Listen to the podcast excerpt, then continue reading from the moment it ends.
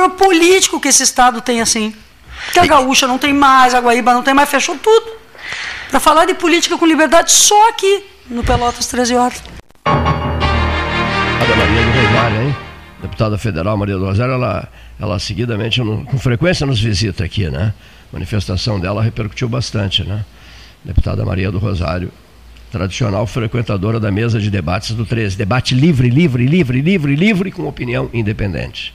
Num primeiríssimo momento. 34 graus. 34, meu Deus. Vamos registrar que a Polisul, Indústria de Alimentos, convida você, produtor rural, a conhecer nossa unidade nas três vendas. Estamos há mais de 20 anos trabalhando com o compromisso do desenvolvimento da região. Fale conosco diretamente pelo 53 3283 3500. Converse com a Polisul Indústria de Alimentos pelo 3283 3500. Em 2023, a Biscoito Zezé faz 55 anos em março. Folhado doce, mignon ou pão de mel, o gosto de biscoito caseiro é tradição. Biscoito Zezé, carinho que vem de família há 55 anos. A CPO Empreendimentos traz a alma uruguaia para a Praia do Cassino. Conheça Solanas, um condomínio de alto padrão com infraestrutura espetacular para o ano inteiro. Visite o plantão de vendas na Avenida Rio Grande, número 38, ao lado do Barracão, ou acesse solanas.com.br. Mesa 13, Salão Amarelo, Palácio do Comércio. Alimentos Castro, experiência que vem desde os anos 60, origem do frigorífico. É este know-how que garante o sucesso dos produtos Castro, hoje e sempre. O cuidado na seleção suína, a constante atualização de equipamentos e funcionários especializados tornaram Castro uma marca de pelotas com seus produtos de excelência. Na Rafael Imóveis, a locação é garantida por o proprietário e ágil para o inquilino. Aluguel sem fiador, aprovamos seu cadastro apenas com o limite do seu cartão de crédito, sem comprometê-lo. Rafael Imóveis, 3225-1100, Santa Cruz, 1992. Tenha mais tempo para pagar o seu IPVA 2023, pague com seu cartão de crédito do Banrisul ou com empréstimo IPVA, tudo pelo sistema Banrisul. Mesa 13, Salão Amarelo, Palácio do Comércio. Hoje eu vou conversar, vou fazer uma visita ao Jader Tesmer, no frigorífico Tesmer. Vou fazer uma visita ao Rogério Tesmer, do frigorífico Tesmer, parceiros nossos, né, seu Gastão? De uma vida inteira também, envolvidos em jornadas memoráveis do 13 Horas.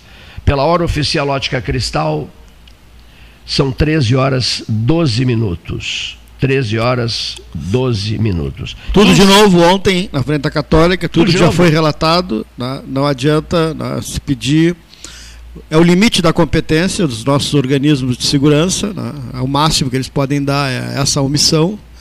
Então vamos, né, lamentavelmente, né, conviver com né, esse infortuito que semanalmente a gente convive na, na UCPEL por absoluta negligência das forças de segurança e das forças públicas de Pelotas e das pessoas que deveriam dar um mínimo de respaldo a essa instituição que é tão cara para Pelotas, que é a Universidade Católica de Pelotas.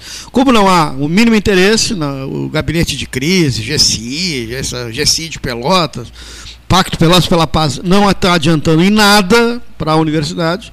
Então, Vamos aqui apenas relatar toda semana, né? lamentavelmente, mais vidros quebrados, para as paredes, é, mais hum. né, cocô pelo chão, preservativo, garrafas quebradas, pessoas tentando chegar em casa, senhores e senhoras, e não conseguindo.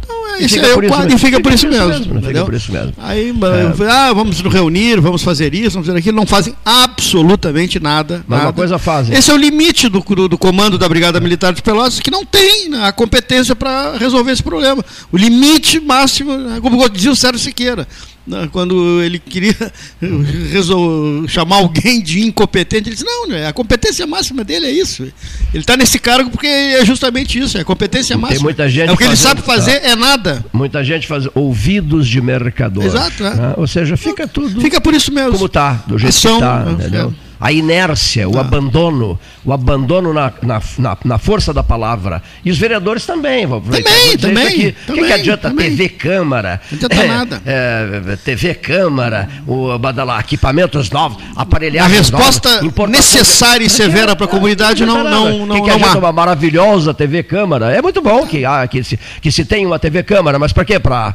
conversinha fiada? Ah. Quando um assunto é gravíssimo como esse, Cadê a TV Câmara? Sai, Cadê os vereadores? Não... Cadê as falas contundentes? Cadê as mensagens do soco na mesa, na, da tribuna? Não. Cadê o soco na tribuna? Para que TV Câmara? Para que TV Câmara se ficam só tratando de coisinhas leves? E nós aqui, que temos que interpretar os sentimentos coletivos, ainda somos crucificados. É. Que barbaridade!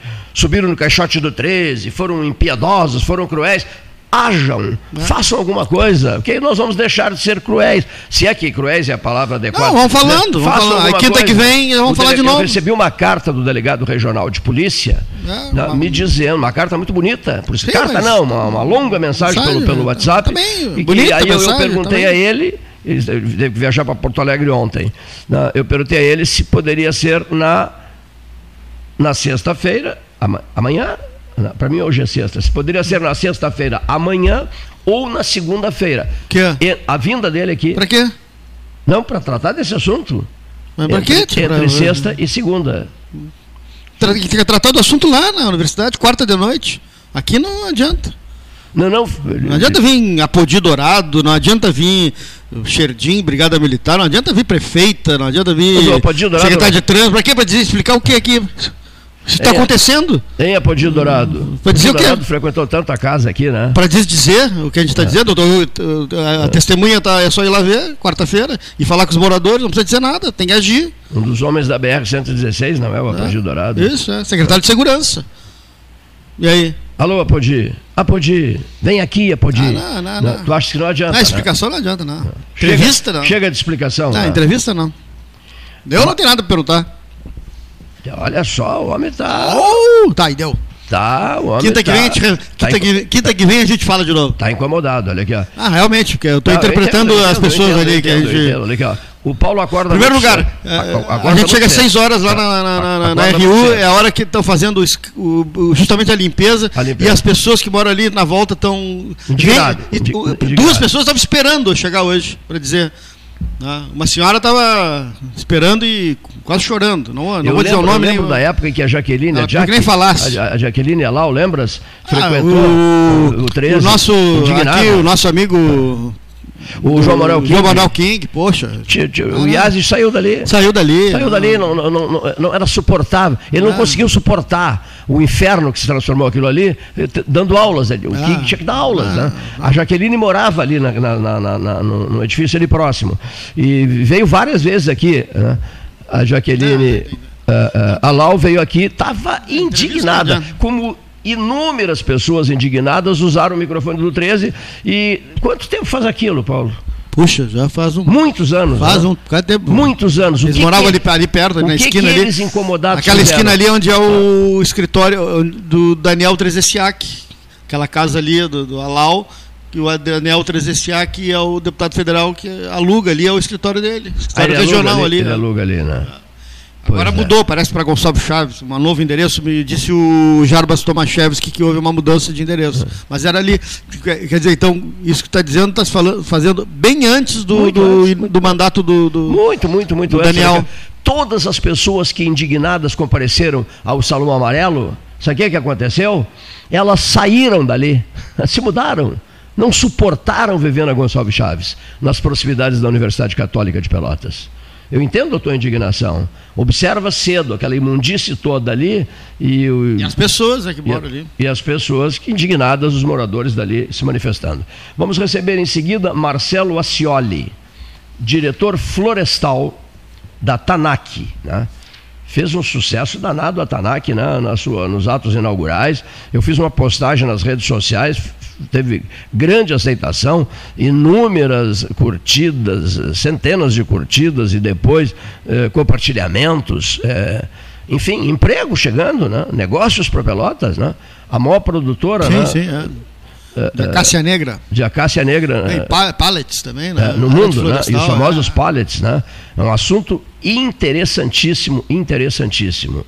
Bom, são pela hora oficial Ótica Cristal decorridos 19 minutos depois das 13, senhor Paulo Gastão Neto, Vinícius Machado Ferreira, comentarista de economia, virá ao vivo para falar sobre as americanas. Isso, que... mas o, o, nosso amigo Sebastião Ribeiro Neto né, tem uma mensagem né, para nos repassar na área do rádio e nós vamos ouvi-lo, né? ele que é integrante da diretoria da Associação Gaúcha de Emissoras de Rádio e Televisão, da AGERT. Boa tarde, amigos do 13, amigo Cleiton, Gastal e equipe. O rádio de Canguçu e da região está de luto. Perdemos o Gilney Mussi, jovem ainda, 46 anos, sempre com muita dignidade, eh, dirigiu a Rádio Cultura de Canguçu. Valeu-se muito da ética, era um colega ético. Ele era incapaz de levantar qualquer uma questão a respeito dos seus co-irmãos radiodifusores. Qualquer dúvida ele ligava. E passei a admirá-lo muito, pois a Rádio Cultura faz parte ainda da rede cultura de rádio, embora tenha sido adquirida por um grupo local, um grupo de Canguçu, mas ainda integra a rede. A rede Pelotas, Bagé, Livramento e Canguçu. E ele era um entusiasta. Quando soube da doença, me ligou, me comunicou que estaria afastado alguns dias para tratamento em Porto Alegre e que, ao retornar, iria me visitar para tomarmos um cafezinho.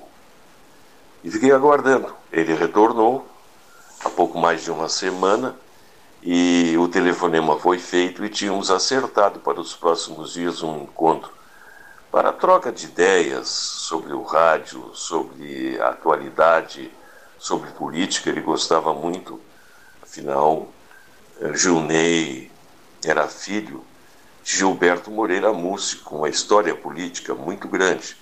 Foi deputado estadual, foi prefeito de Canguçu, foi chefe da Casa Civil no governo Pedro Simon e outras atividades públicas. Eh, o doutor Gilberto está com problemas de saúde, mas graças a Deus ele está sendo muito bem acompanhado pelos seus, pelas suas filhas e pelos seus filhos. E muito abalado, evidentemente, que é uma das coisas mais tristes, o fato até normal é o filho enterrar o pai, sepultar o pai. A diferença toda e o sentimento aumenta quando acontece o contrário. Mas o Dr. Gilberto é um homem de muita fé. Sempre assim demonstrou. É, ele é anglicano que frequenta a igreja é, todos os fins de semana ele participa das ações, participou muito mais, mas sempre participou das ações sociais de Canguçu e da região. O rádio está triste, mas é a vida. E neste Brasil, de tantas e tantas surpresas, de tantas e tantas coisas, de tanta gente com falta de juízo, cometendo atos insanos, a gente só tem que lamentar quando um, um jovem de 46 anos, na força do seu trabalho, do ideal, muitos projetos, muitas, muitas ideias, uh, perde a vida. Mas não, os desígnios não são nossos, eles pertencem ao Criador. Hoje, acompanhando o, as notícias, o que está acontecendo no Brasil, são coisas profundamente lamentáveis. É atos de vandalismo por todo lado. Alguns já aconteceram, alguns aconteceram de forma lamentável e triste, e outros estão por acontecer. O presidente Luiz Inácio Lula da Silva terá um mandato conturbado, muito agitado, e pela primeira vez o Brasil dividiu-se. Tem o lado que apoiou Lula e praticamente a outra metade apoiou o candidato derrotado Jair Bolsonaro. Mas as ações, as depredações, os atos insanos, eles vão continuar, não tenho a menor dúvida, o que é profundamente lamentável. Havia necessidade do povo brasileiro conscientizar-se que temos dificuldades, ainda não somos um país de primeiro mundo, somos aquele que supre o mercado praticamente mundial com alimentos maiores produtores de soja do mundo, de, de carne, enfim. O Brasil tem esta marca, tem esta posição e tem esse destaque mundial. É lamentável que coisas dessa natureza venham a acontecer, porque não resta dúvida, sempre tivemos, e graças a Deus no mundo inteiro, a fama de um povo ordeiro, honesto e trabalhador. Um abraço, amigos, uma boa tarde e um bom programa. Obrigado, Sebastião. Sempre na, ligado na, no nosso programa, falando direto de Canguçu sobre lamentável na, acontecimento da, da morte do gerente geral da comercial né, da, da, da rádio de Canguçu. O Marcelo Oliveira Passos tem o comentário 2 na economia. Né? Ontem ele fez a primeira participação em relação a tendências 2023 e hoje é o segundo. Boa tarde, ouvintes do Pelotas 13 Horas. Boa tarde, Cleiton Rocha. Boa tarde também a todos os debatedores desta mesa antiga, influente e importante de debates do extremo sul do país. O assunto hoje, novamente, são as tendências, a continuação né, do, podcast anterior, sobre as tendências para a economia brasileira neste ano de 2023, com o atual governo eleito, recém-possado, Luiz Inácio Lula da Silva. É, nós tivemos no final do ano passado, num período de transição, que a equipe de transição iniciou articulações negociações com o Congresso Nacional e pediu aprovação de uma PEC, uma proposta de emenda constitucional que foi estimada inicialmente pela equipe de transição entre 70 bilhões e 270 bilhões de reais. O objetivo da PEC era manter o Auxílio Brasil, que agora voltou a se chamar Bolsa Família, em torno de 600 reais. Né? E isso foi concedido pelo Congresso para o governo atual. E no total o governo recebeu aí um bônus aí de 170 bilhões de reais aproximadamente. Só que esse imenso volume de dinheiro, de recursos, isso somado com o fim do teto de gastos, que foi praticamente erodido no governo passado, o governo de Jair Bolsonaro, pelo ministro também Paulo Guedes, que furou três vezes o teto de gastos, que foi implementado pelo governo Temer, uma grande conquista do governo Temer, que foi enfim, né, destruído praticamente no governo passado. E além de outras demandas de recursos sociais, isso tudo, nessa pressão por mais gastos, cria uma tensão que vai continuar a aumentar se o governo atual não sinalizar com credibilidade um freio aí na expansão dos gastos públicos. Né?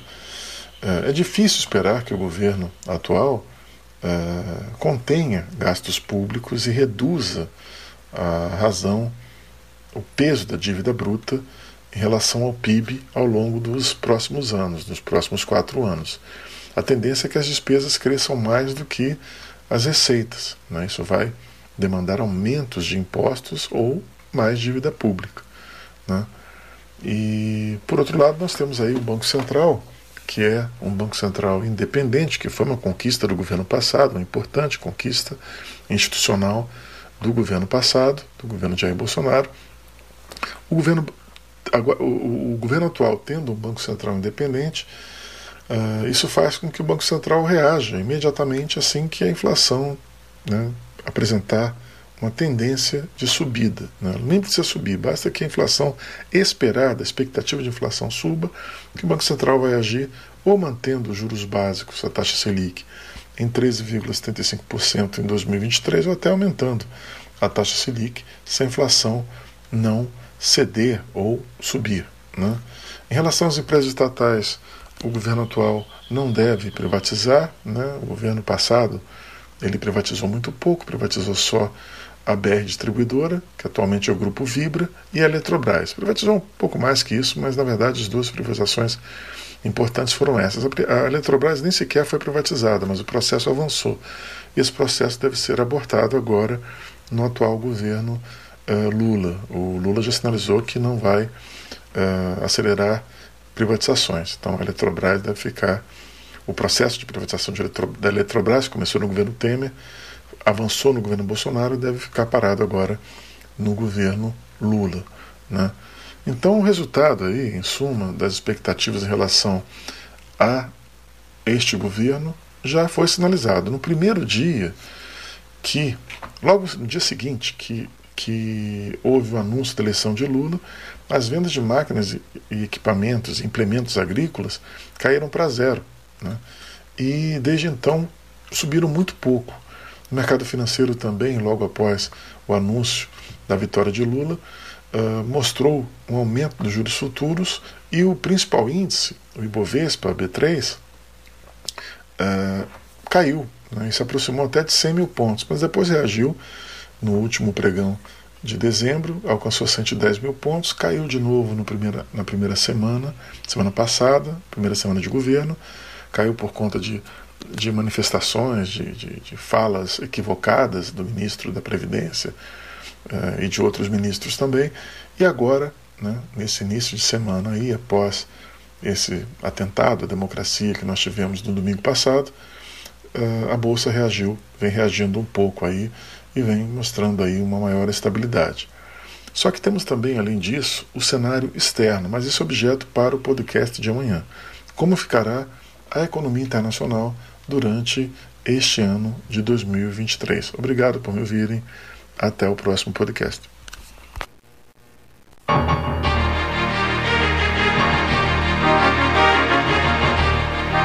O Alimentos Castro está localizado em Pelotas, na Avenida Fernando Osório 6565. O ótimo conceito conferido aos seus produtos deve-se ao alto padrão de qualidade da matéria-prima e à vasta experiência de seu proprietário, Flávio Valente de Castro, no ramo da industrialização de carne suína. Experiência esta que vem desde os anos 60, quando era funcionário no tradicional matadouro Otto Mas Filho, posteriormente comprado por Flávio e transformado no frigorífico Castro, e em seguida sendo chamado de Alimentos Castro. Você encontra os produtos Castro em supermercados e nas melhores casas de carnes do Rio Grande do Sul. Associação Comercial de Pelotas é um dos órgãos mais antigos do país sempre em defesa da classe empresarial, com uma história marcada pela transparência e pelo compromisso com seus associados. Faça parte do nosso quadro de sócios. A ACP está localizada no edifício Palácio do Comércio, Rua 7 de Setembro 274, telefone 3028 1541, com o ramal 200. A SPO ampliou e inovou Há 40 anos prestando serviços em arquitetura e construção, agora também é consultoria imobiliária especializada. As tendências no mercado de imóveis, projeções, prospecções, oportunidades e as melhores estratégias e logísticas de compra e venda. Mande um WhatsApp para 53 98117 8685 ou ligue para 53 3028 9944 e converse com a equipe SPO. Desbravar novos mares está cada vez mais fácil com a Polvo Internet. 400 mega por R$ 69,90 nos três primeiros meses e instalação gratuita. Chama no Whats 3199 4000 e vem navegar com a gente. Quer a versão digital de trabalho? rs.gov.br resolve. Seguro-desemprego pra quebrar aquele galho. rs.gov.br resolve. Pra tudo que você precisar, é só acessar e resolver. São mais de 650 serviços do Estado. É só acessar rs.gov.br ou ligar pro Alô RS 155, a central que vai facilitar a sua vida. Governo do Rio Grande do Sul. Aquarela Tintas, uma empresa com equipes especializadas em Pelotas, Rio Grande e Porto Alegre. Aquarela Tintas, Rua General Osório 1259, telefone 3225 5000. Avenida Domingos de Almeida 677, telefone 3227 4444. Avenida Dom Pedro I 2208, telefone 3227 9091. Avenida Duque de Caxias 685, telefone 3221 1646. Avenida Adolfo Fetter 1344, telefone 3278 8609. Trabalhamos com as principais marcas do mercado Coral e Souvenir Aquarela Tintas. Com todo mundo tomando cuidado, já se pode pensar em viajar com mais tranquilidade. Para que isso aconteça, a Expresso Embaixador está fazendo o necessário para manter seus clientes e funcionários seguros. Antes e depois de cada viagem, uma equipe de limpeza higieniza todas as partes do ônibus. Por dentro e por fora, nossos carros passam por um processo de desinfecção e descontaminação. Tudo pronto para levar você com segurança ao seu destino. Expresso Embaixador, aproximando as pessoas de verdade. A Ecosul sabe que você quer verão com proteção. Quem circula pelas estradas do Polo Rodoviário Pelotas conta com as equipes da concessionária 24 horas. Precisou de socorro médico ou mecânico? É só ligar 0800 724 1066 e imediatamente os recursos necessários são acionados para o seu atendimento. Férias, descanso e segurança é tudo o que você quer e merece. A Ecosul sabe disso e está pronta para dar o suporte. Bem, estamos de volta, mesa 13, debate livre, opinião independente. Marcelo Ascioli, diretor florestal de uma empresa que veio para marcar presença na história de Pelotas Atanac. Eu ontem fiz a postagem na rede social, depois o Paulo Gastão Neto fez uma matéria especial para vocês no site do 13, do 13 Horas, e a repercussão que, que, que, que teve, né, Neif? Foi impressionante impressionante, simplesmente impressionante. É, traduza numa frase, seu Cleiton. É, as pessoas querem que Pelotas mereça investimentos. Quando se alguém vem para investir aqui, com o nome que a Tanac tem, o prestígio internacional que tem, quando isso acontece, Marcelo Ascioli, as pessoas ficam satisfeitas, contentes no primeiríssimo momento, entusiasmadas, porque estão cansadas de anúncios outros, de promessas outras, sabe? Que acabam não dando em nada. Mas vocês chegaram, se instalaram e já estão trabalhando. E tu estás há seis meses no mercado na região aqui, não é isso? Sejas bem-vindo. Bom, boa tarde a todos, boa tarde, Cleiton. Prazer enorme estar aqui participando com vocês e principalmente obrigado pelo convite aí. E é uma oportunidade muito importante para nós de falar um pouco do que a TANAC tem feito. Né? Eu acho que talvez a gente vai dar um passo atrás e falar um pouco do. Vou me apresentar primeiro, né? Eu sou engenheiro florestal, tenho aproximadamente 25 anos de vida na, na floresta, vamos dizer assim. Já trabalhei em seis estados da federação, né? Primeira vez no Rio Grande, então eu cheguei em junho do, do ano passado. E a TANAC ela se encontra num momento ímpar, né? A gente a historicamente ela tem 75 anos, vai completar agora em 23. E ela sempre a, a vocação, né, o business da empresa foi fazer é, extrair é, tanino da casca da caça para gerar taninos para fazer curtição de couro, tá? E aí Mas é gaúcha na empresa. Né? Exatamente, uma empresa tradicionalmente gaúcha de duas famílias, né, uma família sueca e uma família alemã, que vieram para cá e se instalaram depois da Segunda Guerra Mundial e apostaram aqui no Rio Grande do Sul e apostaram muito na cultura da cássia, né? É, nós hoje temos produtores que estão na terceira geração, né? Então o avô dessas, dessa família começou plantando e fornecendo casca para Tanak e isso está na terceira e, e a gente espera que por muitas outras gerações essas famílias continuem conosco. Então a Tanak ela incentiva né, é, essa cultura que é, é uma cultura que se tornou gaúcha também. Né, a gente tem famílias que vivem há, há muito tempo produzindo a cássia, elas não querem mudar nem para soja, nem para eucalipto, nem para nada. Então, para nós é importante também é, manter essa cultura viva aqui dentro do estado. Né? É, voltando um pouco na, no momento que a gente está vivendo, a Tanak ela fez um, momento, um movimento agora nos últimos dois anos de sair um pouco dessa área de commodities, que é a de curtir produtos para curtir couro, para uma linha que a gente chama de especialidades. Então a gente agora tem produtos muito específicos com aquele apelo ambiental que que acabam substituindo produtos que são a base de combustíveis fósseis, que são a base de produtos sintetizados e que são usados hoje em vários, várias, vários mercados do, do, do mundo. Né? A gente tem a indústria de, de alimentação animal, Então a gente tem um produto à base de tanino que ele substitui o antibiótico, então isso é, é um produto natural que você dá para os animais e que eles acabam tendo uma performance até superior à que ele teria se fosse tomar um antibiótico. Então, é, na linha também de óleo e gás, são produtos que são é, usados para substituir basicamente produtos à base de origem, origem fóssil. E esse movimento é um movimento que é, abre muitos mercados para a empresa, mercados que outrora não existiam e que passam a existir a partir agora desses novos, novos produtos. Né? Quando você fala em tanino, eu me lembro do vinho. Qual é, qual é a relação do tanino do vinho? Tem alguma coisa a ver? Não? Então, todas as plantas elas têm concentrações diferenciadas de tanino, né? Depende da espécie, depende da família.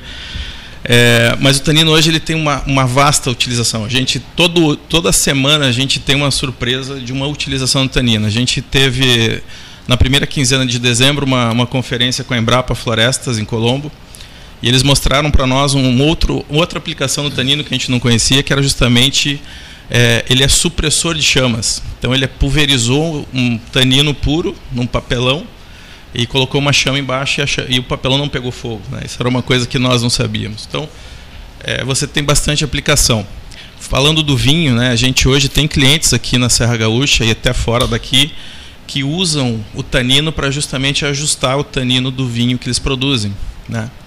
E a gente também tem é, é, essa, essa gama de, de, de utilizações, ela acaba gerando muitas oportunidades é, com muito apelo ambiental, né? com apelo ESG, com apelo é, de sustentabilidade, com apelo de, de, de, de mostrar que a gente está aqui para ficar mais 75 anos pelo menos. Né? Essa que é a, a nossa lógica. E, e, aqui na, na região, qual é a, digamos, o objetivo, o, objetivo o principal foco do, do, em Pelotas e região? Bom, quais municípios também, né? A relação de municípios. Bom, a gente já atua aqui nessa região há muito tempo, né? Desde a da, da origem da empresa a gente já atua aqui. A gente tem florestas em Piratini, em Canguçu, em Bagé, em Jaguarão. Então, Pelotas é o nosso, nosso vamos dizer assim, a nossa trilha aí de, de, esse, de rotina. Esse caminho para Porto Alegre também tem, mas tinha, mas tem, tem bastante. Temos em Cristal me também. Cristal, Cristal. Me lembro ali da da placa Tanak. É, é bom citar os municípios né, para os ouvintes terem uma ideia é. da importância da, da Tanak, né? da abrangência é, do a, trabalho de vocês. A Tanak originalmente ela surgiu em Montenegro, né? hoje é o nosso município, vamos dizer assim, a sede. Né? É um município que a gente tem muito carinho também porque a gente está lá, como a gente falou, há 75 anos. É, e e a, além, da, da, além de Montenegro, a gente tem ali na região é, circunvizinha Montenegro também vários municípios, né? Triunfo, é, Brochir. Então a gente tem, a gente está se eu não me engano, a gente participa de pelo menos 40, entre 30 e 40 municípios. Aqui, Canguçu, Pinheiro Machado, Todos estão, eles. estão é, Candiota, Candiota, Dom Pedrito. Dom Pedrito. Todos fazem. Todos têm. Cerrito, Cerrito. Pedro Osório. Viu só? Aquele senhor ali de Pedro Osório. É, é. Ele me fez, me passou, ele me olhou feio. Não, esse, esse, a gente mora. Isso aqui é a grande Pedro Osório. Meu Deus, sabe. Essa região é a grande o Pedro Osório. Marcelo Ascioli está é, falando na grande, numa cidade da grande Pedro Osório, Pelotas, né? e, e não citou Pedro Osório. É. Isso aqui é da grande Pedro Osório. E não citaste Pedro Osório, ele ficou com a cara de, de camarada é, bravo. A gente ficou chateado, né, Pedro Osório? Ele ficou magoado, é. disse Marcelo. Nós nos comprometemos a olhar lá com mais atenção quais são as fazendas que nós temos em Pedro Osório. Vamos convidar você para nos visitar. tá não, a sede tem que ser Pedro Osório. A sede, a sede da Tanak. Uma brincadeira que eu quero fazer fazer aqui. O goleiro, Gastal, do Internacional, esqueci o nome dele agora, o famoso goleiro do Internacional. Não que, sei, que, não, eu não conheço o Internacional, ah, não sei o que, que, é Não, que tem negócio em Pedro Osório, Cerrito. hein? Klemer. O, o Klemer, né? campeão mundial, né? O Klemer, ele instalou-se em Cerrito. Uhum. Que, que Pedro Osório faz parte da Grande Cerrito. A cidade dele faz parte da Grande Serrita. É. Serrita é o lado de cá do, do, do Piratini, né? Uhum. A, a Pedro Osório, que ele enche a boca para falar tanto Pedro Osório, faz parte da Grande Serrita. E o Klemer, que fica ao lado, instalou-se em Serrito, com a propriedade rural, dedicado à criação de gado, né, gado para exportação, e é uma celebridade no Cerrito. É uma das figuras mais famosas do Cerrito, campeão mundial, o goleiro Klemer Portanto, nós serritenses, se vocês levarem a sede da TANAC para Pedro Osório, vocês vão arranjar um, um inimigos. Já vou avisando. Deixa eu apresentar aqui, porque a descontração é necessária, né? Sempre. Em, em tempos tão difíceis. Seja bem-vinda, Patrícia Morosini. Seja bem-vinda, Amanda Rodrigues. Rafaela e Eduardo. Olha aqui, sejam muito bem-vindos ao Salão Amarelo do Palácio do Comércio. É o pessoal da área de marketing, a Patrícia e a Amanda, e, e o pessoal da assessoria de imprensa da TANAC. Conheciam Pelotas? Claro que sim. sim. No microfone, por favor. Bem pertinho. Sim, sim, conhecemos sim. Conheci. Gosta daqui? Claro, a gente vem para cá, para Fena Doce, principalmente, né? Já foi uma confeitaria? Nossa, sempre. Sempre? não tem como passar aqui e não passar numa confeitaria. Eu quero Precisa. te ouvir também. Necessário. Quero te, quero te ouvir, eh, Rafaela. Viu? Olha aqui. Não tem como deixar não de passar. Vai fugindo, numa... não. Não tem como deixar de passar numa confeitaria, não isso? Tem, não tem. Não? Uma delícia essa cidade. Mas está longe do microfone. Olha Uma aqui, delícia essa cidade, Uma não delícia tem como essa... vir aqui e não passar. É mesmo, é. Outra coisa, e essa temperatura de hoje? Nossa, está muito quente, né? É assustador, né? Nossa. Mas até que correu um ventinho hoje, né? Tava correndo ali um ventinho. Hoje está um pouco frio aqui, aquece mais. Mas aqui dentro está muito agradável. Lá na rua está difícil. Hoje, hoje de manhã cedo parecia um dia de inverno, uma manhã de inverno. É. Eu tô brincando. Ah, sim. Eu falei. Tu és peloteiro, não, Porto Alegrense, Marcelo? Não, eu sou natural de Curitiba, no Paraná. Olha aí, rapaz. Paranaense. Curitiba, é. terra de Lerner, hein? Exatamente. Um empresário amigo meu um dia me disse assim: Você sabe por que, que eu instalei as empresas, a, a, a sede das empresas em Curitiba, Cleiton? Eu digo: Não, não faço ideia. Ele disse: Curitiba tem oito letras. Oito é o número de sorte desse empresário. E o meu também, o número oito. A gente vive em função do número oito. E Curitiba tem oito letras. Eu, eu, por exemplo, só visito cidades que têm oito letras. Não, estou brincando. Mas, mas, eu dou atenção especial às cidades que têm oito letras, sabia? Eu faço, estou sempre contando assim, quantas letras tem a tal cidade. Aí eu me entusiasmo pela cidade que tenha oito letras, né? E Curitiba me encanta. Uma frase para homenagear a tua Curitiba é a seguinte: Você, se é exigente em matéria de boa mesa, você não precisa ir a São Paulo à procura de um grande restaurante, de um restaurante de altíssimo padrão, porque Curitiba tem restaurantes bem mais qualificados até do que os restaurantes de São Paulo. Eu menti? Eu estou mentindo? Não, é uma verdade. E é uma, varia, uma variedade muito interessante também, né? Curitiba está perto do mar também, assim como Porto Alegre, assim como Pelotas. Eu acho que essa é uma grande vantagem, né? Eu sou um apreciador de frutos do mar aí, eu acho que... Dois. Né? E aqui a gente tem as culturas se mesclam aqui, tanto aqui quanto em Curitiba, então você tem italianos, alemães, poloneses, né? então acho que isso também traz um pouco de riqueza para a culinária aqui, tanto de Curitiba quanto daqui, né? Que beleza. Neif. Não, só quero lembrar que Cerrito tem sete letras. não, só para. Mas que maldade! Mas que você viu só a perseguição? Tu não vai no Cerrito, né? Isso é perseguição, não hein? Isso eu, eu considero. Assim que tu atravessares a ponte, lá, nós vamos te pegar. Viu só? Viu só? Não, Quem tá guerra, guerra, essa conversa, Patrícia? Tô achando ótimo trazer a Tanaka um pouco para vocês, para vocês conhecerem também a nossa história, né? Muito legal. E conhecer vocês também, né? Acho que é uma aproximação imprescindível agora que a gente está chegando também. Essa recepção de vocês está sendo muito importante para nós também. Ô Cleiton, eu é, só quero fazer um comentário rápido sobre a questão de agregar valores né? Sim. à, à produção da Cássia. Né? Não é só o tanino. Eu gostaria assim que vocês fossem assim aumentassem um pouco essa explicação sobre esses essas variações que a gente chama de agregar valores. É. Não, o engenheiro. Isso o engenheiro parece uma coisa né? importantíssima, né? Porque nós somos Sim. um país de commodity. Né? Então nós precisamos agregar valor, Perfeito, porque nós exportamos as coisas boas sem valor agregado, aí agrega um valor lá, não sei aonde, né? na China, na Noruega, né? e depois a gente compra esses produtos totalmente é, trabalhados. Né?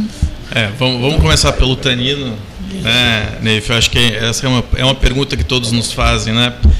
É, bom, a linha hoje de tanino, a gente tem clientes muito antigos, né? A gente tem clientes é, que estão operando nessa área de, de, de, de, de, de curtir o couro por mais de um século. Né? Então, a maioria dos nossos clientes são indianos.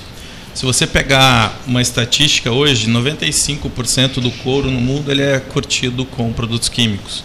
A gente tem uma, uma 5%, uma pequena proporção que ainda quer fazer pelo método antigo. Então, esses Sim. são os nossos clientes. O tanino hoje, basicamente, é uma extração de um produto onde você acaba é, fazendo variações né, de aplicações e ele tem hoje um valor muito agregado de acordo com a aplicação. Hoje a gente consegue fazer um produto específico para a sua máquina, um produto específico para a sua aplicação, para o seu tipo de couro, é, enfim. Então, isso para nós, como a gente customiza isso para cada cliente, isso tem um valor agregado muito grande, apesar de ser um produto muito simples. Eu extraio um produto, eu, eu micronizo, eu deixo, torno ele pó, ou torno ele como uma bala gigante, né? Parece ter uma, uma textura, o tanino de uma bala gigante. E isso para nós, a gente agrega valor personalizando para cada cliente, né?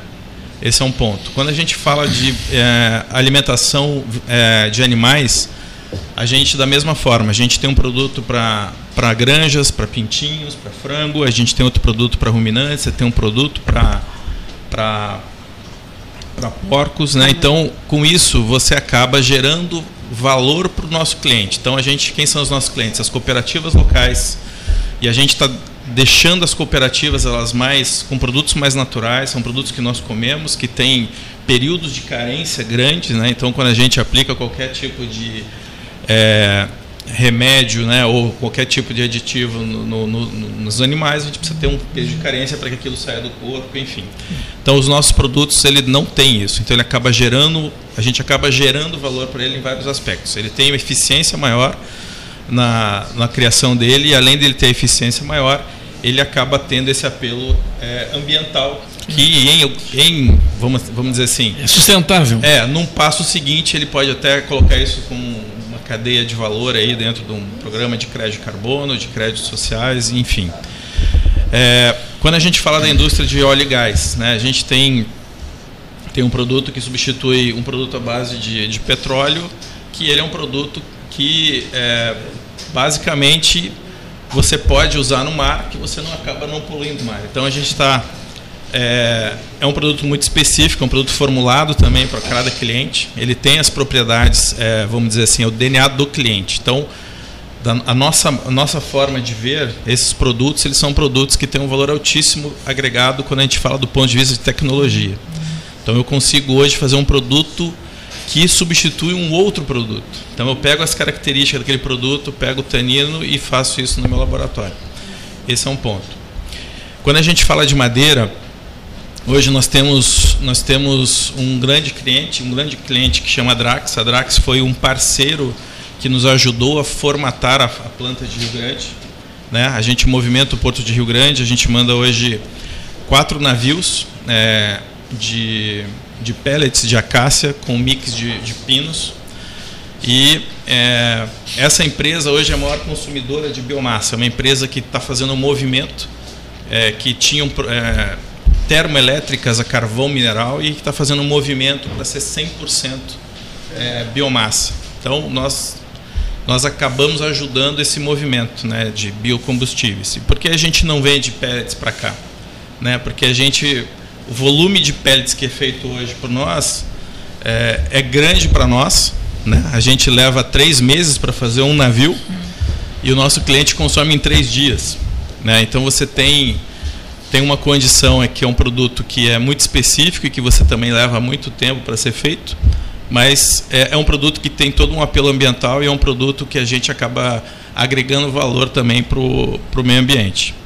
Falando dos cavacos de celulose, a gente também tem outros dois clientes, né? É, que é a Asia Symbol e que é o Grupo Sumitomo.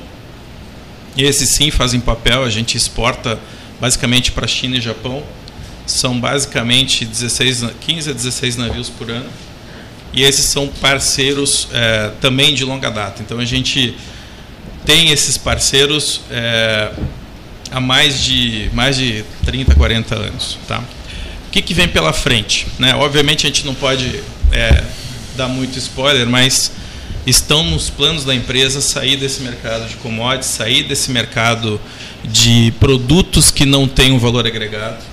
E a gente quer sim é, produzir produtos que acabam dando outros usos para a madeira de acácia. A madeira de acácia hoje ela é, muito, ela é muito mais nobre do que a gente consegue fazer produtos muito mais nobres do que o pinos, do que o eucalipto. Né? Então ela tem densidades melhores, ela tem é, propriedades físico-químicas da madeira são melhores, né, quando a gente compara com pinos e eucaliptos. Mais lignina. Mais lignina, a gente tem a madeira mais resistente, ela é muito mais bonita, né, quando você serra a madeira de acácia, que você ah. passa numa plane, que você mete um, um, verniz, ela tem uma, um apelo visual, ela é muito mais bonita do que. A, a Dalac é uma concorrente da CPC ou são ou, estão numa linha paralela? Vamos, vamos pensar que se a gente se a gente está falando de cavaco de celulose, sim, porque a gente acaba vendendo os cavacos que nós produzimos para outras fábricas de celulose, uhum. que no final do dia vão ser concorrentes. Seria um subproduto da, de vocês? Não, hoje a gente considera como um produto. Produto. É, porque mesmo o cavaco, né, quando a gente fala assim, ah, o cavaco de celulose é cavaco, mas o cavaco de celulose ele tem também critérios técnicos, ele tem período de secagem, ele tem granulometria, ele tem é, teores de, de, de, de, de, nutrientes, ou seja, eu, tenho que ter um teor de cálcio, eu tenho que ter enxofre, eu tenho que ter tudo isso controlado. Então, para que a gente consiga todo esse parâmetro de qualidade, a gente tem um trabalho forte por trás. Então, quando a gente fala assim, pô, é só cavaco, né? Não, esse cavaco ele tem toda uma preparação, ele tem toda uma uma cadeia logística que a gente acaba tendo que acionar para que a gente consiga chegar nos parâmetros, nos critérios que são, são feitos. É, apesar da gente fazer esse produto e mandar esse produto também para fora, a, a TANAC hoje movimenta uma cadeia logística muito grande. Né? A gente tem hoje operando entre 70 e 80 caminhões que transportam madeira, nós temos outros 15 caminhões que transportam casca, entre 15 e 20 caminhões que transportam casca. Nós temos famílias que recebem a casca semanalmente, que nos fornecem a casca. Então você tem todo um ecossistema em volta da TANAC que movimenta hoje todos esses municípios que a gente falou. Então eu tenho o prestador de serviço que faz colheita, eu tenho o prestador de serviço que transporta, eu tenho o restaurante que serve a refeição do campo, a gente tem, é, enfim, é todo um ecossistema que, que se gira. Então, apesar da gente estar tá mandando um produto que é uma commodity para fora, mas a gente está girando todo um ecossistema claro. interno. E, e, a, e, a, unidade de Pelotas ela vai concentrar o que? Ela vai, ela vai ser uma unidade de logística ou vai ter uma. uma, uma... A, a, a, base florestal da Tanac estava dividida em três escritórios espalhados. A gente tinha um escritório em Piratini próprio, a gente tinha uma sede em Cristal, um entreposto em Cristal e tinha um entreposto em Cruzilhada do Sul, uhum. né? E como essas unidades elas estão muito longe, a gente acaba é, perdendo muito tempo deslocando. Então hoje, para você sair de uma fazenda para outra, são duas horas. O, o, principal mote da gente centralizar em Pelotas é, é que a gente está dentro de um grande centro, né? A gente consegue que o time florestal ele fique mais coeso, ele fique mais unido e a gente consegue que o centro nervoso esteja concentrado aqui. O primeiro mote, então, é que a gente consiga que o time fique mais coeso. Esse é o primeiro mote. E que a gente seja mais eficiente na nossa gestão. O segundo é que a gente quer sim a gente vai começar com uma unidade de descascamento pequena aqui. E a, a ideia é que a gente também seja, Pelota seja uma central de arrecadação, tanto de madeira quanto de casca. Uhum. Então essa madeira a gente arrecada, deixa no pátio, ela fica secando, a gente transfere para Rio Grande e a casca ela vai direto para Montenegro. Então a gente pegou todo o time florestal que estava espalhado né, num raio aí de 300 quilômetros e a gente está concentrando tudo aqui. Tá? Então, é, é, Pelotas para nós, ela é muito interessante do ponto de vista de logística. Então, o ponto onde a Pelotas tem uma localização geográfica extremamente interessante.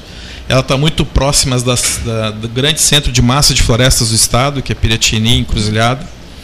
Ela está muito próxima do porto. Ela tem aqui dentro é, várias instituições de educação. Então, a gente quer sim é, a gente quer sim é, se aproximar mais da Universidade Católica, a gente quer sim se aproximar do, C, do Senai, do SESC, para que a gente consiga fazer programas, para que a gente consiga é, suportar todo esse, esse, esse, crescimento que a gente está projetando. Então, a, a ideia aqui é que a gente faça uma estrutura de descasque nesse ano Se essa estrutura de descasque ela for evoluindo, a gente vai aumentando o volume, né? Até o ponto onde a gente vai ter uma estrutura de descasque e também picagem aqui na aqui em Pelotas. Esses é são os planos futuros, como eu falei para vocês. Mas tudo isso vai depender de Sim. mercado, né? A nossa expectativa é muito positiva, né? Então a gente, a gente não veio a gente não está vindo para Pelotas porque é uma cidade bonita. A gente está vindo para Pelotas porque isso pelo histórico, né? Pelo histórico. A Geflor, o, Exatamente. presidente da Geflor está baseado aqui, a Geflor, né? Paulo e, Beneman, né? Paulo nosso parceiro.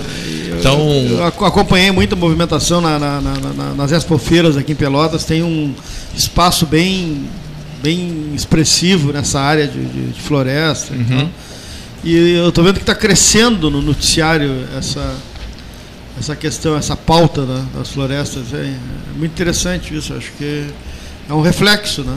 Exatamente. Só, só de registro, ele falou no Paulo Beneman, né? Isso, é. Esteve conosco. É o presidente da H-Flor. Né? Isso, H São Gaúcho. De... Esteve conosco na, na, na, na, transmissão que se fez, uma transmissão praticamente o dia todo da Assembleia Legislativa do Rio Grande do Sul, do Palácio Piratini, quando o pelotense Eduardo Leite, ex-prefeito, né, assumiu para mais um período uh, o governo do Rio Grande do Sul, 2023-2026, e o Paulo Beneman foi uma das pessoas que ajudou a organizar essa transmissão de Porto Alegre, né, a, título, a título de registro.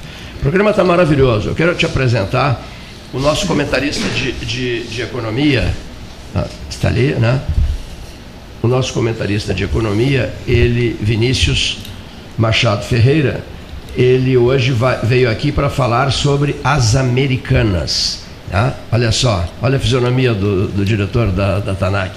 Né? Lembrando que é lojas americanas, não são as americanas sim, sim, sim, sim. Né, é. cidadãs dos Estados Unidos. Isso, não, são, não são elas. As lojas americanas. Mas daqui a pouco, pode ser. Ah, pode perguntar alguma coisa, se quiseres, né? Ah, ele dirige a TANAC, a TANAC é engenheiro florestal, nascido em Curitiba, Paraná, mas já familiarizado eh, na região aqui, por exemplo. Ele se apaixonou perdidamente pelo Cerrito e não gostou de Pedro Osório. Não, isso é maldade minha, isso é maldade minha. Isso é uma, é uma guerra que nós temos aqui, uma, Entendi. É uma, uma, uma disputa bem complicada. Ferrenha. Até. Ferrenha, terrivelmente ferrenha. Não respondi, ainda estou mastigando. Ele está mastigando, está saboreando um doce e não respondeu ainda. Todos à vontade para o encaminhamento. Só o Paulo Gastão Neto e o Neif perguntam. É, Patrícia Morosini, Amanda Rodrigues, Rafaela. É, por favor, né? Olha aqui, ó, perguntem. E não tem, eu, eu e não tem que pergunta. alguns não quiseram doces. Por quê? Não sei, eu vou comer o meu.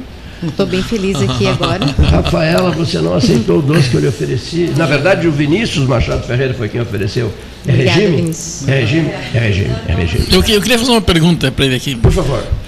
A Universidade Federal tem um curso de engenharia florestal.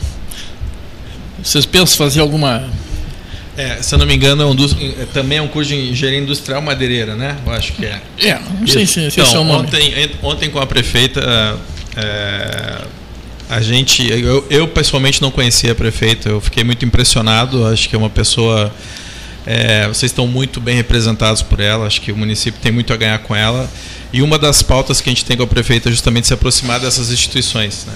Então a gente quer sim ver, a gente tem muita, muita demanda para trabalhos de estágios, né? É, um, uma, um, uma dos motes da TANAC é que a gente também é, contrate pessoas locais, então o nosso grande objetivo aqui é justamente desenvolver projetos sociais. A gente tem projetos sociais em todas as unidades que a gente opera. A gente tem projetos com a PAI lá em Montenegro, a gente tem projetos aqui em Cristal, trazendo escola nas nossas trilhas ecológicas. A gente tem uma interação muito grande com, com todos os vizinhos que a gente tem, com os produtores que nos fornecem os produtos. Então a nossa expectativa é sim aproximar mais aqui com todo, toda essa toda a comunidade, né, pelotense, para que a gente consiga ver o que, que faz mais sentido tanto para a comunidade quanto para a empresa e, desenvolver juntos. É porque não, porque a Universidade Federal tem é, ela trabalha em não só na área de educação, de ensino, vamos dizer assim, né, mas na área de extensão também, exatamente, né, e na área de pesquisa e, tem é, um contato grande com a, a, zona rural através de determinados projetos, programas. É, daí a pergunta. Seria interessante essa aproximação.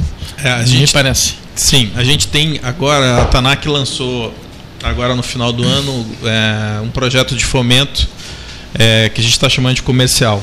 Né? Como é que funciona isso? Né? A gente tem linhas de crédito específicas para quem planta floresta, que são, são linhas de crédito com entre 8,5% e 11% ao ano, onde a floresta é a garantia do investimento e os juros são cobertos pela TANAC. Né? Então você tem lá o produtor ele, ele, ele pode acessar essas linhas de crédito, a TANAC faz um contrato de compra e venda futura com ele. E a TANAC também é garantidora desse financiamento. Então, se o produtor, por alguma razão, tiver algum problema com o plantio, a TANAC garante que mesmo assim ele vai receber lá a remuneração dele e o banco vai ser pago. Né? Então, é, dentro dessa linha de extensão que o senhor está falando, é justamente essa ideia. A gente quer potencializar esse programa agora. É um programa, é um programa que a gente está fazendo em conjunto com o Banco do Brasil.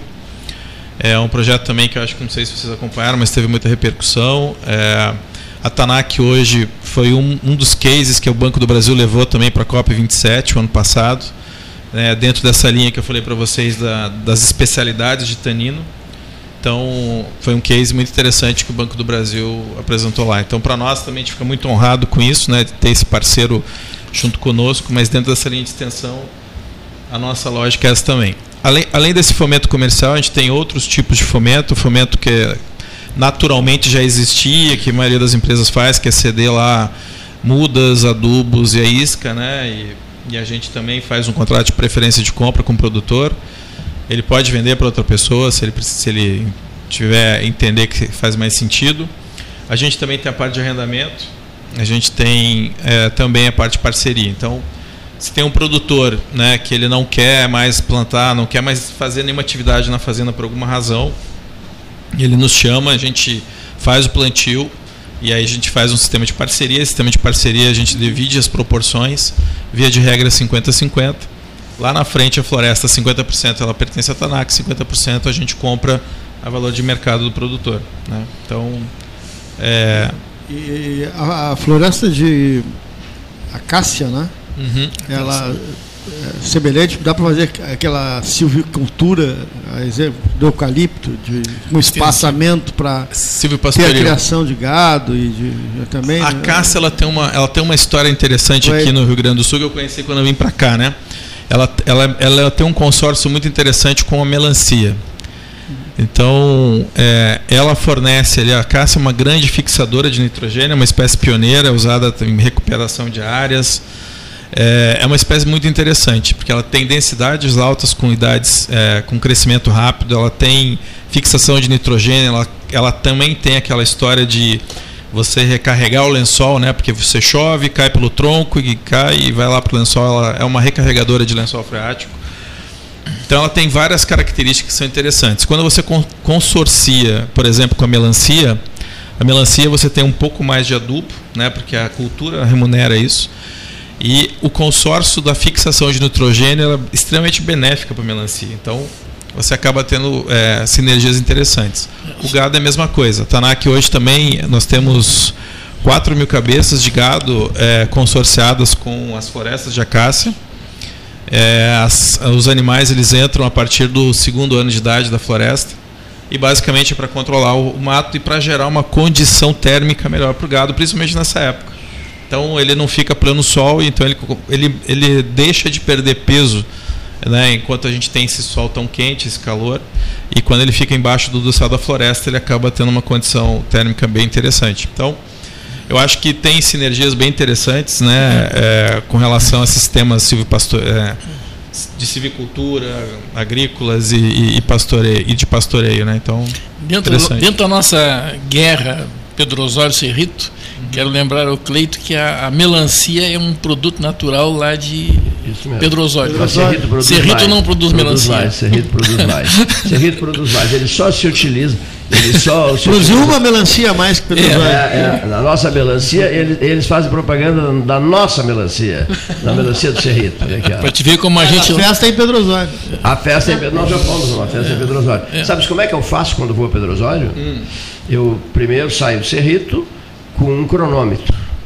Tá? Aí eu marco ali, até o Gastão me diz, Cleide, quer que eu marque para ti aqui, é, quanto tempo vai ficar em Pedro Osório. Dependendo do tempo de permanência em Pedro Osório, eu tenho que pagar a taxa para a Prefeitura do Cerrito. De a taxa, taxa de ausência. da terra, da origem, do berço, do chão, do meu chão. Eu tenho que pagar, viu? É complicado. A gente está sempre olhando para o relógio quando vai para Não, porque se demora muito, ele não volta para ser feito. Viu só que guerra, que guerra, prezadíssima Rafaela. É uma guerra de foice entre, entre, os, entre os dois municípios. Mas olha aqui, perguntas necessárias, prezadíssimo Marcelo Oscioli. É, investimentos de vocês, é, em números, assim, investimentos altos, vocês farão aqui na região? Sim. Já fizeram? Gente, já, já fizeram, né? Você está há seis meses nisso, né? É, Aqui, a gente a gente está fazendo, a gente o escritório de Pelotas, ele tá a expectativa é que a gente tenha uma estrutura de descascamento. Sim. É uma estrutura momentaneamente é, é, portátil ou móvel, é a base de trator, mas já existe um projeto para que a gente coloque um, um, um, equipamento estacionário. Então a Sim. ideia é que a gente acabe aumentando a capacidade de descasque. É, é, hoje, para nós, o nosso processo, o gargalo dele é o descascamento. Então, é uma atividade que é muito difícil. A caça é uma árvore torta. Ela também, é, a gente acaba passando peça por peça, né, nos descascadores onde a gente consegue ser mais eficiente. E está tá previsto na pauta a gente ter um projeto para colocar um descascador estacionário é, no curto prazo. Então, é, esse projeto está sendo feito com empresas aqui da região também. Né, a gente está acionando os, os fabricantes naturais aqui de Santa Catarina e Rio Grande do Sul. E a lógica é que a gente, ao longo de 23 e 24, a gente idealiza esse projeto. A primeira linha é uma linha de descasque, mas também a partir de 25 a gente quer crer que a gente vai ter também uma estrutura de picagem. Né? É, tem outros projetos, né? dentro da linha da gente parar de exportar commodities, a gente tem linhas de projeto também que vão dar outros usos para madeira também aqui em unidades aqui na região, ok? De novo, como Pelotas é uma, uma região logisticamente interessante, né? Faz todo sentido, a área florestal está aqui, faz todo sentido também a gente eventualmente é, é uma Pelotas é uma grande candidata a receber também essa unidade centralizada de picagem. E isso vai gerar empregos. Bastante. A pergunta era minha, viu? Ele se avançou na minha pergunta. Bom, hoje, vamos lá, a gente tem hoje 400, na área florestal, né? Nós temos hoje perto de 500, 550 pessoas operando em todas as frentes que a gente tem. É, a gente tem pessoas também nas fábricas. É, nós temos, isso são diretos, a gente tem toda toda a cadeia aí de fornecedores que também nos suportam indiretamente, né? Então a gente tem, vamos pegar o exemplo aqui de, é, vamos pegar o exemplo de Piratini. A gente tem uma empresa de Piratini que nos fornece alimentação. Aí você vai para encruzilhada da mesma forma, é uma empresa local que a gente vai lá, a gente treina, a gente ajuda na adequação, né, para ela estar tá dentro das leis é, é, municipais e até estaduais. E a lógica é que a gente desenvolva esses fornecedores locais para nos suportar lá, né, por duas razões. Primeiro, é, é nosso objetivo melhorar a, a, os municípios entre que a gente está instalado e, além disso, é, desenvolvendo esses fornecedores, a gente acaba melhorando também a qualidade é, do município e vai muito em contra o que a gente está querendo. Né? Então, basicamente, se a gente falar de investimentos aqui para Pelotas, é, é, o que a gente está imaginando. Uma linha de descasque, primeiramente, e um segundo momento, uma linha de picagem também. O ouvinte está perguntando, para quem torces em Curitiba? Atlético Paranaense. Atlético, gostas do Filipão? Gosto. Filipão teve um momento muito bom. Assim como todos nós, né? nós, nós, não estamos na crista do ano o tempo todo, né? É verdade que a dupla Grenal é freguesa de caderno de vocês, do Atlético Paranaense? É, é, né? Fala pelo teu time, né? Não ele pelo é meu. Ele é gremista, ele é gremista apaixonado. Mas, Nós até emprestamos o Filipão para eles. Acho que o futebol do Paraná inferniza, falando sério, inferniza a vida do Dupla Grenal. Se não me engano, é o Curitiba, né? Que é a toca era, internacional. É Curitiba é era a toca. É a toca Há mais tempo não, agora não tanto, mas é, já houve época que era assim. Olha aqui, prezadíssimo Vinícius Machado Ferreira, o responsável pelos doces que vocês estão saboreando. Vinícius, as lojas americanas, mas antes das lojas americanas, as tuas expectativas e questionamentos em relação à presença da TANAC em definitivo na cidade de Pelotas, inaugurada ontem, né? aqui num ato solene, com a presença da prefeita Paula Show de Mascarenhas, o entusiasmo do Marcelo Ossiori. O Marcelo Ossiori acho que podia fazer rádio conosco, hein? Ele é bom de microfone, Marcelo Não, ele vai ficar com a gente, desculpa. Não, não pode ceder? Não, não vai não, dar. Não pode nos ceder o Marcelo Vinícius. Bom, primeiramente, bem-vindos, muito bom tê-los aqui em Pelotas. Obrigada. Acho que foi no ano passado que a, que a Tanak fez uma emissão de CRA. Sim. Inclusive a XP participou, eu inclusive, né, eu e os meus clientes aí participamos né, Legal. de uma, uma forma bem ampla aí nessa oferta.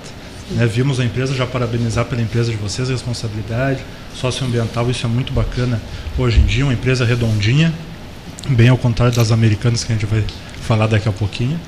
E desejar muito sucesso para vocês na região. É, nós, como empresários locais, a gente sempre quer cada vez mais fomentar a região, a gente luta muito por isso. O Cleiton também, o Paulo Gastal aqui são também testemunhas vivas e enérgicas aí da, da nossa necessidade de trazer mais investimentos para a região. Então, muito animado e empolgado com a presença de vocês agora por aqui. Sucesso. Legal. Obrigado. Obrigada. E até aproveitando assim a, a parte dessa emissão que vocês fizeram ali desses CRAS, uh, foi mais voltado para esses projetos de, de, impacto socioambiental? Como é que foi feito esse estímulo? Como é que está sendo aplicado atualmente já esses recursos? É, o CRA ele teve esse, esse foi o grande mote do CRA, né? É financiar esses projetos de desenvolvimento. Hoje a Tanac ela tem dois PhDs nessas, nessas áreas, né? a gente tem um laboratório de desenvolvimento próprio. É, a gente tem várias patentes, tem inclusive uma patente de nanocelulose de é, nanocelulose de acácia para você substituir plástico, ou seja, é, você pode eventualmente é, substituir o, plástico que você usa, o PVC, por um plástico à base de acácia que é biodegradável. Né? Então, é, basicamente para financiar esses projetos. A outra, a outra situação é para financiar também é, parte da aquisição de matéria-prima. Então, com a matéria-prima, a gente acaba tendo uma margem e você acaba retornando, e isso se reflete em dividendos de, de retorno para os acionistas e para quem fez o investimento. E basicamente isso: aquisição de matéria-prima para que você gire o negócio e também o financiamento do desenvolvimento de novas tecnologias. Esse foi o grande mote. Muito bacana aí, parabéns. Obrigada. A, a, a Patrícia é, virá com muita frequência aqui ou ficará baseada? A gente fica baseado em Montenegro hoje. Em Montenegro, sim, a base será Montenegro. Né? Até hoje, sim. Mas mudanças virão ainda. É. Bom, sobre Montenegro, eu, eu já contei para vocês antes do programa começar o envolvimento do programa com sucessões vaticanas, certo? Uhum. A origem do programa são, são as, as sucessões vaticanas de 1978. Mas em 2005, em 2005, na sala Paulo VI, eh, estavam 800 jornalistas do mundo, eu era um deles, então, o padre Antônio Reis Brasil era outro. E, e próximos a nós, vários jornalistas ingleses que realizavam a cobertura, o período de sede vacante, né, para a escolha do, do, do, do próximo Papa. Né? Então, você sabem quem era o preferido dos ingleses, dos jornalistas ingleses? Dom Cláudio Holmes. Dom Cláudio Holmes, cardeal arcebispo de São Paulo, emérito, um filho de Montenegro. É mesmo. É, um filho de Montenegro. A base de vocês é Montenegro, né? Sim. Dom Cláudio Holmes, o candidato dos jornalistas ingleses, respeitadíssimo, é um filho de Montenegro, Rio Grande do Sul. E mais uma outra curiosidade. Quando Francisco é oficialmente anunciado, oficialmente não, quando Francisco, dentro da Sistina, já é considerado eleito, né? porque era Bergoglio, Bergoglio, Bergoglio, Bergoglio, ainda vi ontem de novo o filme Dois Papas. Quando ele é considerado eleito Papa, o melhor amigo dele, o melhor amigo dele, um filho de Montenegro, aproxima-se dele, depois ele, ele, ele, ele pede que, que, o, que, o, que, o, que, o, que o cardeal de Montenegro vá até a varanda central da Basílica de São Pedro, ao lado dele, foi ao lado dele, ficou o tempo todo ao lado dele, amicíssimos. Então ele toca no braço do, do, do cardeal Jorge Mário Bergoglio, o novo Papa, mas que não tinha nem nome ainda, e disse assim: Não se esqueça dos pobres. E ele responde para o filho de Montenegro, responde para o Bergoglio: Eu me chamarei Francisco. Não sabiam disso? Né? Olha só, Montenegro na ordem do dia. Né? Do dia eu conversava também com o Dom Jacinto Berg, o arcebispo de Pelotas, que é primo irmão do arcebispo de São Paulo, Dom Odilo Scherer, né?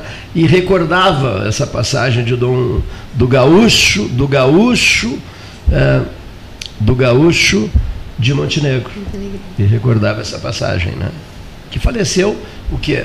Dom ele, Dom Cláudio Rubens faleceu há menos de um ano, não é, Leonir?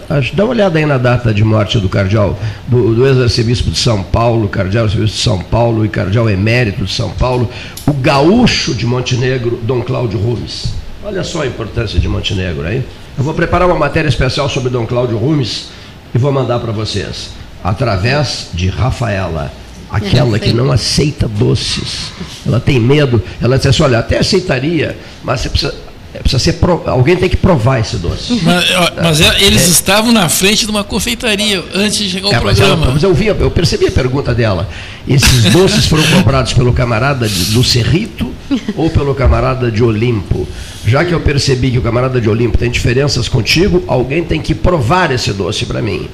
Para provar antes que eu aceite o doce. Porque ela tem medo, né? O, o, Vladimir Putin. Vou provar todos os doces. a alimentação dele, a água que ele bebe, o suco, a laranjada, tem N pessoas provando antes, tu sabes, né? É Muito amigo, Guilherme. É. Por que será? Por que será, né? Que coisa extraordinária. Bom, senhores, seu Vinícius, qual é alguma coisa a mais? Eh, queremos saber sobre as americanas, as lojas americanas. Queremos saber. É, o que, queremos saber sobre as lojas americanas. Né? 4 de julho, segunda-feira, a morte de Dom Cláudio Gomes, cardeal arcebispo de São Paulo, cardeal emérito de São Paulo, o papábelo dos ingleses em 2005, o filho de Montenegro. Olha só. Obrigado, Leonir. Morreu aos 87 anos de idade aos 87. O que, que o senhor teria para dizer ao Marcelo Ascioli, diretor florestal da TANAC, e aos ouvintes e aos participantes da mesa de debates? A quantas anda a desvalorização da, das lojas americanas? Bom, acho que os senhores se lembram, né, infelizmente, um caso terrível da nossa Bolsa Brasileira OGX, né, o Grupo X do, do senhor Ike Batista, né? Isso em 2013 ocorreu um fato bem semelhante a esse que a gente está vivendo agora. As ações das americanas não saíram do leilão, isso é algo inédito, porque o leilão normalmente ali funciona das 10 às 11 da manhã até a abertura oficial do mercado, né? E até agora vem se prorrogando, a cada uma hora vai se prolongando, prolongando. Já na abertura, os papéis apresentavam uma desvalorização de 75%, e agora deu uma, uma corrigida maior, ainda estão a menos 82%. E ainda em leilão, porque né, hoje a gente tem na nossa bolsa brasileira ainda precisa de muito desenvolvimento, tá? até por conhecimento dos senhores ouvintes, se a gente pegar todo o volume financeiro de, de capitalização da nossa bolsa brasileira, não atinge nem a, a, o volume de, de capital das, de algumas empresas lá nos Estados Unidos, tá?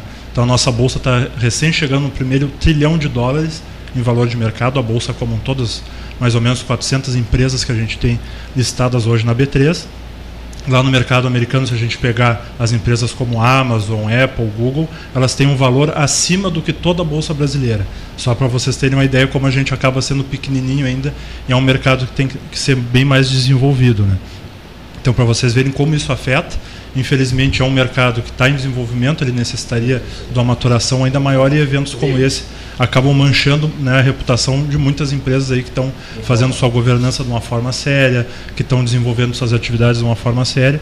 Infelizmente, o que a gente registrou né, na, de ontem para hoje foi o, o recém-nomeado diretor executivo, CEO, né, o Sérgio Real, que já foi ex-Marfrig, ex-Santander, recente entrado agora nesse início de ano nas Americanas, ele teve que fazer a que, que, nem ele mesmo comentou, teve que fazer a escolha de Sofia, fala ou não fala, porque em, em apenas nove dias ele conseguiu ver o que estava bagunçado na última década da empresa Americanas. Que coisa, hein? Lembrando que a Americanas tem aí presença de grandes nomes, grandes empresários brasileiros e a gente pode citar o Jorge Paulo Lema, o Beto Sucupira aí da 3G Capital, que são né, pessoas também muito influentes no mercado, que são têm participação inclusive em outras empresas varejistas, né, são donos da Ambev também, que é a maior cervejaria do mundo, a nossa Ambev aqui do Brasil, que sofreu também impactos, né, porque aí cria uma, uma crise de confiança, infelizmente.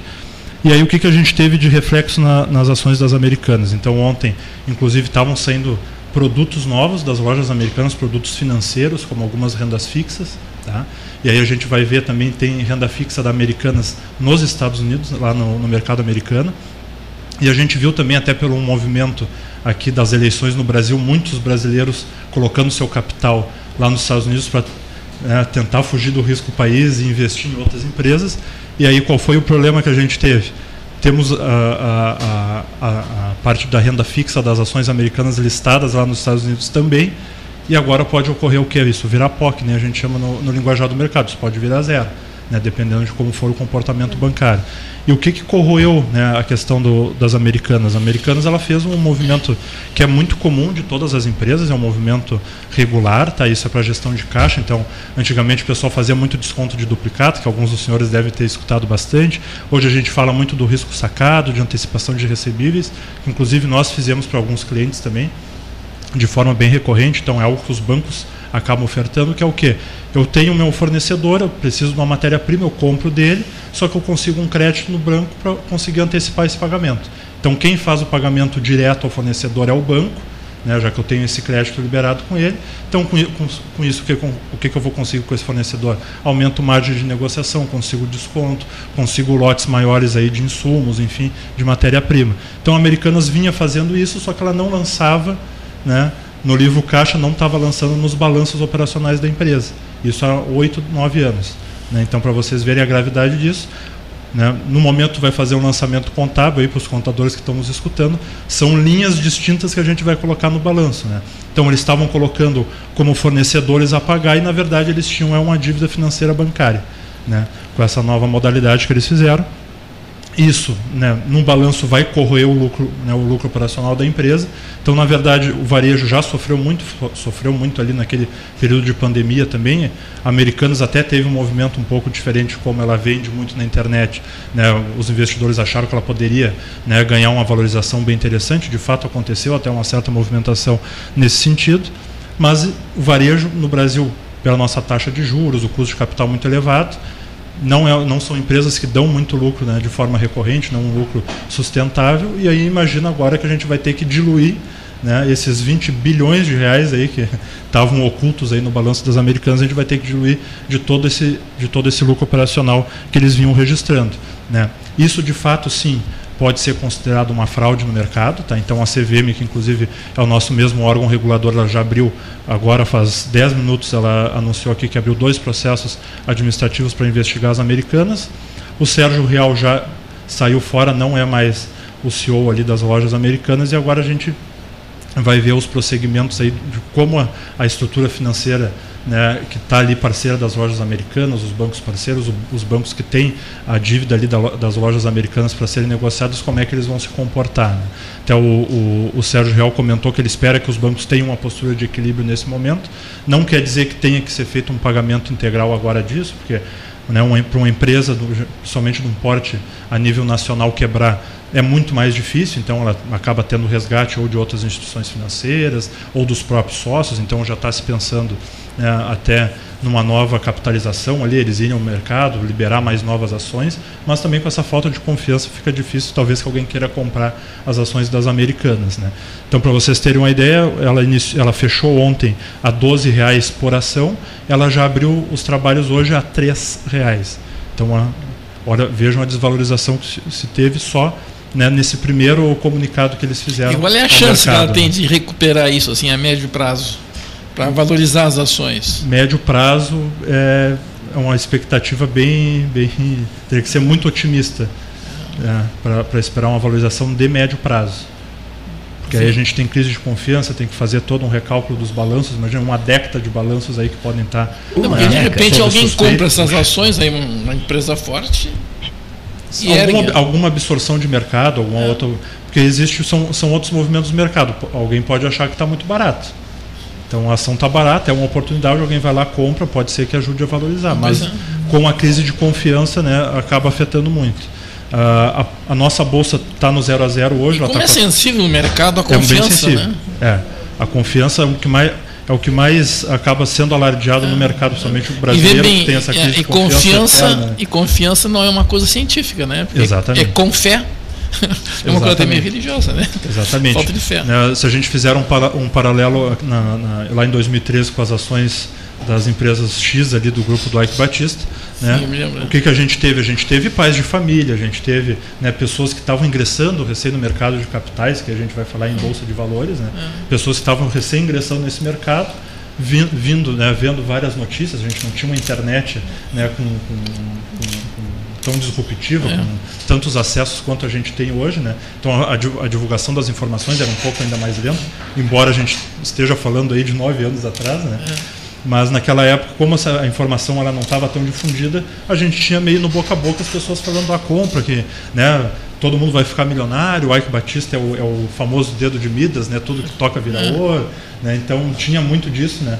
Naquela época a gente viu muitas pessoas liquidarem todos os seus ativos financeiros, liquidar os seus ativos imobilizados, e se liquidaram. vendendo né, para comprar as ações da OGX e acabaram né, se liquidando financeiramente. Foi um movimento muito ruim. Né. E o que a gente sempre Isso fala em 2003. 13, 13. 13. Em 13. 2013 a empresa ficou em recuperação judicial de 13 a 17. Né? Depois teve todo o processo da Lava Jato, o Ike Batista foi preso, enfim, depois Sim. foi preso de novo. Né? Então, e também foi por conta e agora os riscos, do, do... pode esses riscos voltarem. É um caso semelhante ao que está acontecendo na Americanas, por isso que eu faço esse, esse paralelo. Foram maquiagens fiscais ali que eles fizeram nos balanços, que né, até a gente fala, pô, tem um monte de, de, auditores, analistas, como é que eles não viram isso? Né, todos os analistas do mercado, os auditores independentes, o que, que, eles, o que, que eles fazem? Como é que é o trabalho né, desses profissionais? Eles pegam as informações publicadas no mercado. Então, papel. Então são, são informações públicas, são informações que, que a papel aceita libera. tudo, né? O papel então, aceita exatamente, tudo. o papel aceita tudo. Então eles trabalham com, com, a, com a avaliação em cima do que eles têm. Agora o que está oculto só dentro da empresa. Né? E até eles não trabalham, né? não tem como fazer um trabalho investigativo, porque senão é uma informação interna de mercado. Eles nem poderiam ser presos por isso. Né? Mas infelizmente ocorreu isso, né? A gente está vendo essa crise hoje com, com né, uma, uma quinta-feira sangrenta no mercado para as empresas de varejo e americanas aí com esse grande risco, esse sério risco que a gente não sabe qual, qual vai ser a medida tomada, principalmente pelos acionistas majoritários ali da empresa. Né? Talvez um resgate financeiro dos próprios acionistas, uma nova emissão de ações. É o grande a gente ponto não de sabe. interrogação desse dia, né? É o grande As ponto de interrogação. E aí a gente comparando se eles têm aberto aí uma dívida de 20 bilhões de reais e tem uma valorização de mercado de apenas 14 bilhões de reais, então tem essa diferença a cobrir, né, que nem a própria empresa se pagaria, né, nesse caso. Então esse Caso bem sério aí para hoje. Marcelo Ascioli, chocante isso, né? Chocante. E aí surge aquela ideia, vamos salvar a empresa. E aí o dinheiro vem de algum lugar, né? Exatamente. É. Não, e a, e a, gente vê a questão de responsabilidade. Né? A nossa atividade aqui como, como assessores de investimento, a gente está junto com o cliente, assessorando da melhor forma, informando né, uh, de uma forma mais assertiva possível as decisões de compra dos clientes. Né? Não é o nosso trabalho dar né, o, o, opções de compra para os nossos clientes. A gente não diz compra e vende, a gente fala como está o mercado e o próprio cliente acaba decidindo isso. Né? Mas a gente vê que hoje a internet, né, tem um fulano que lança um vídeo de dois minutos falando que é a ação do momento, que vai explodir, que vai valorizar 200%, todo mundo vai lá e compra, né? sem a devida informação e acaba acontecendo isso. Né? Americanas ali, desde os anos 2020, ela tem sido a queridinha da Bolsa, 19, 20. Então, quantas pessoas já não compraram Americanas e estão segurando a posição e sobe desce, elas estão ali segurando e agora estão né, né, amargando essa desvalorização aí de agora quase 90%. Né? Meu Deus. Então isso que acaba sendo um, um, agravante porque são, são famílias afetadas, além das próprias pessoas, né, componentes ali, funcionários da empresa. E agora a gente está aguardando aí o, os próximos comunicados internos da empresa e Sim, o que a investigação efeito negativo em cascata. Dar é um efeito em cascata. A nossa bolsa ela trabalha muito setorialmente aqui no Brasil, né? É, eu sempre brinco com os meus clientes, eu digo a, a, a bolsa brasileira é para investidor profissional, porque a, a, a, volatilidade que a gente tem na bolsa brasileira ela é tamanha que se a gente não conhecer, a gente acaba tomando as decisões erradas. E o mercado americano, como já é mais desenvolvido, já é mais robusto, né, acaba tendo um, uma blindagem maior. Se a gente for ver, há dois anos teve um, um, uma questão comercial ali do Cristiano Ronaldo com a Coca-Cola, ele simplesmente tirou a, a garrafinha da Coca-Cola, colocou uma de água em cima da mesa, as ações caíram 4%. 4% no mercado americano é um absurdo. Sim, Aqui no Brasil é, é, é, volatilidade diária, ninguém se assusta. Né? Então são mercados bem distintos. Né? Então, pro, pro, principalmente para o investidor que está começando, né, eu vou reiterar, fiquem calmos. Tá? A Bolsa como um todo ela está segura, foi uma questão isolada de uma empresa, mas claro, né, abala a crise de confiança, como já aconteceu lá no caso das empresas do AIC, então a gente teve. É, Aconteceu teve semelhante, eu me lembro aqui na região, foi com a Votorantim. Sim. Está lembrado? Aquele movimento muito semelhante a esse que semelhante agora, também, né? semelhante também. Esses abalos de crise de confiança, Paulo Gastal, a gente uh, sempre tenta trazer uma perspectiva de tranquilidade para o nosso cliente é. nesse momento, porque não é o momento de correr. É, os outros setores estão protegidos, as próprias ações do varejo já recuperaram bastante. Né? Vou citar agora a própria Ambev, aqui, que é uh, do grupo ali do Jorge Paulo Lehmann, do Beto Sucupira.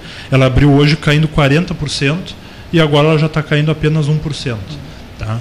Então... Agora, aquilo que tu falaste é a mais pura verdade. O cara vai por um vídeo de YouTube de um comentarista sem pesquisar nem sabe a quem empresa que está por trás, né, se é realmente uma empresa credenciada pelo Banco Central, por todo um processo que tem que haver né, para poder ser um, uma, um é, formador sobre a bolsa. É, principalmente seriedade de governança. É, de gestão, e aí vai né, indo, o pessoal vai indo, vai se entusiasmando e é. vê o marketing da, da, da empresa também na, na, nas TVs e no. E o cara se entusiasma e bota ali, mas tem que ter um, Exato, até um orientador que conheça, né? Exatamente, até um, algo interessante, Paulo Gastal, para o ouvinte uh, saber um, um, um, dado interessante, a gente vai, não sei para quem gosta, mas a gente vai começar agora uh, com a nova edição do Big Brother Brasil, na, na TV Globo. Né? A Americanas é uma patrocinadora do programa, inclusive Isso. investiu quase 100 milhões de reais, é. né? então, que veio de algum lugar, né? esses 100 milhões de reais. Ela é uma das, das patrocinadoras master do, do, do Big, Big Brother, Brother Brasil. Né? Só que está com esse rombo de 20 bilhões agora que a gente vai ter. Tem que ver como é que eles vão resolver. É. Mas a, a, a, parceria lá com, com, com, a, com, a, dona Globo e tudo mais está tudo certo. Vão ser os, tem, tem um estudo de vidro, não tem? Já tem vão, vão, a casa, casa de vidro. Casa vão, vão ser os primeiros a sair da casa. Pode ser, pode ser os primeiros a sair da casa. Muito bem colocado. A casa vai cair, a casa caiu. É. Saíram da casa de é, vidro. O, o dele estava com telhado de vidro também. É, é, Esse perfeito, é o problema. Perfeito, perfeito. Olha aqui. Marcelo Ascioli, diretor florestal, seja muito bem-vindo a esta casa, retorne a esta casa. Depois, até a sugestão, nós reunirmos alguns engenheiros florestais da região, fazermos um grande debate, lideranças de outros municípios, né? Uhum. São tantos. Qual é a totalização de municípios, Marcelo? Assim, por alto? Vocês têm ideia? O número, são vários, né? Vários municípios do sul do Rio Grande. Sul e fronteira, é isso? É. Sul, sul e fronteira eu, eu não sei o número preciso, mas é. acho que ele está entre 30 e 35 Olha municípios. Só, estão presentes em 30, 35 municípios, até 35 municípios. Pelotas como base operacional. Sim, da área florestal. Pelotas, a base né, da TANAC inaugurada ontem. Uhum. Seu diretor está aqui conosco. Foi um 13 horas de muita conversa, de muitos esclarecimentos e de muitos sonhos, expectativas e votos de que vocês marquem presença na região. Com isso, eu deixo a palavra final contigo para o fecho dessa conversa de hoje, desses 13 horas de hoje. É, eu queria agradecer né, a receptividade aí e as boas-vindas que a gente tem, o carinho, né, o calor de todo, todo a, o povo pelotense. E a gente sentiu que a gente foi muito bem acolhido. Tá? Ontem, a, a, antes mesmo do evento, a gente já teve muitas mensagens carinhosas.